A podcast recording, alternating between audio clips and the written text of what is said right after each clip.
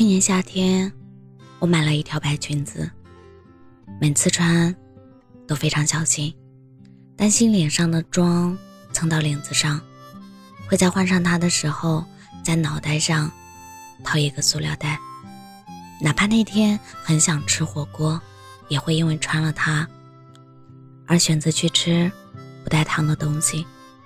那是我很喜欢的一条裙子，所以我格外小心。紧张，生怕把裙子弄脏了。有一天，他还是被餐厅一个贪玩的小孩不小心弄脏了。那一刻，我反而松了一口气，因为再也不用小心翼翼了。拿回去，即便洗不干净，也不过是换一条裙子。对我来说，前任也像这条被溅上油点的白裙子。还记得和他分手前的很长一段时间里，他总是加班，回家的时间越来越晚。和别人微信聊天时，不觉上扬的嘴角，还有和女同事空白的聊天记录，让我变得敏感又多疑。我小心翼翼地维持着我们表面和平的关系，但又常常因为他和女同事约聚的电话、微信而声嘶力竭。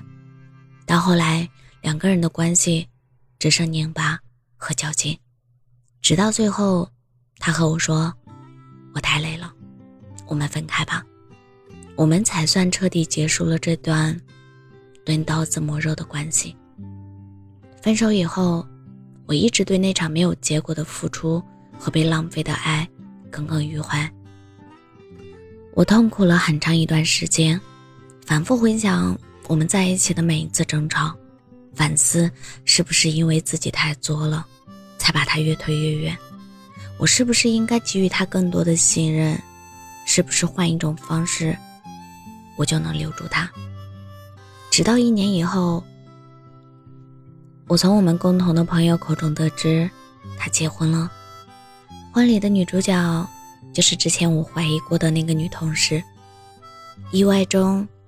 又透露着一丝合理。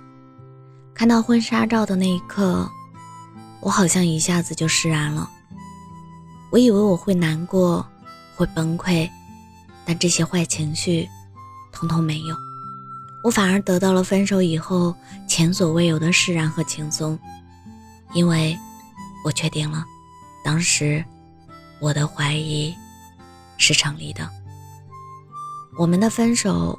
并不是因为我哪里做的不够好，也不是因为我的敏感和多疑，而是因为对方真的变了心。我忽然意识到，或许当初分手是老天帮了我一把，看在我马上要掉坑里了，提前拉了我一把。我甚至有些感谢我的前任，感谢他提出分手，给了我重新选择的机会，让我后来。可以心无旁骛的走向真正对的人，遇到了真正爱我、宠我、懂我、把我捧在手心上的现任。虽然说我算是看清渣男的真面目，重获新生，但其实我非常能理解，为什么很多姑娘会一而再、再而三的原谅渣男，因为放弃这段感情意味着我们要抛弃的东西太多。包括初识时一眼万年的心动，包括在一起时不打折扣的付出，包括在时间作用下将对方变成生活的一部分的习惯。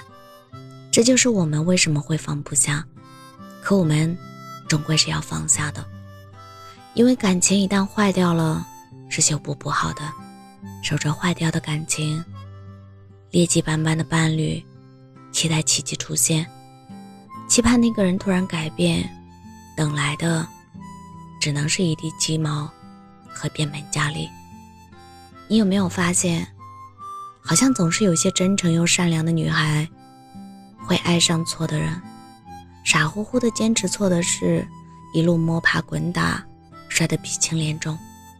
但好在，我们就算破碎、破碎，再次破碎，破碎成玻璃渣子。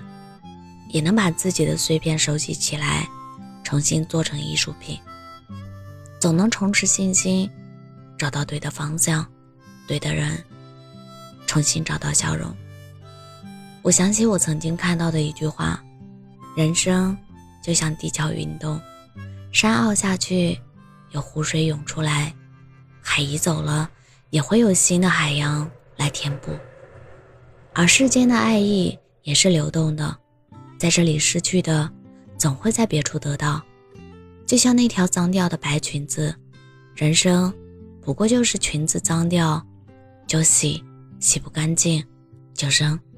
我们总会遇到更喜欢、更合适的新裙子。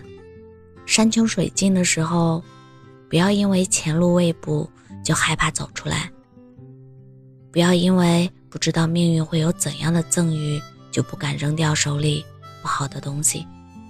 大胆迈出一步吧，走出去不会是万丈深渊，只会是柳暗花明。你的生活一定会越来越好。我是真真，感谢您的收听，晚安。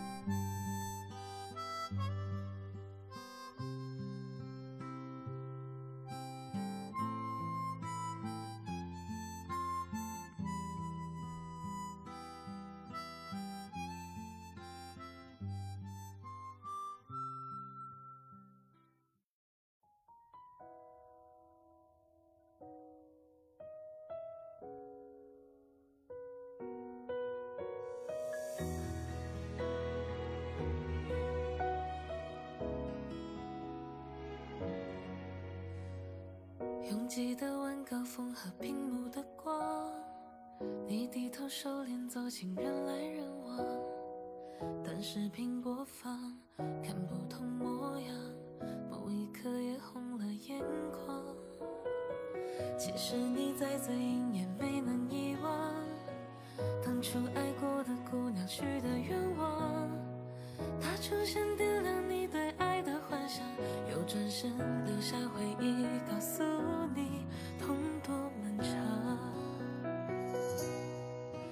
告诉。时间它总是眨眼缩短成长，像黑夜吞噬少年眼里的光，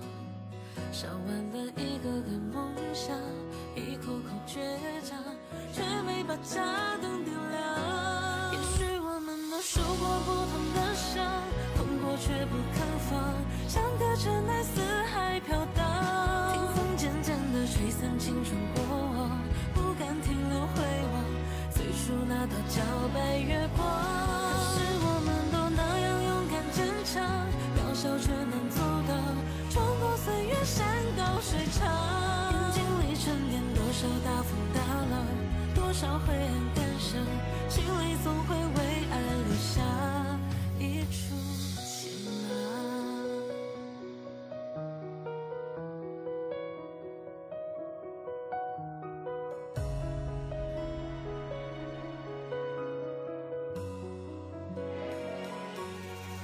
时间它总是眨眼缩短成长，像黑夜吞噬少年眼里的光，烧完了一个个梦想，一口口倔强，却没把家灯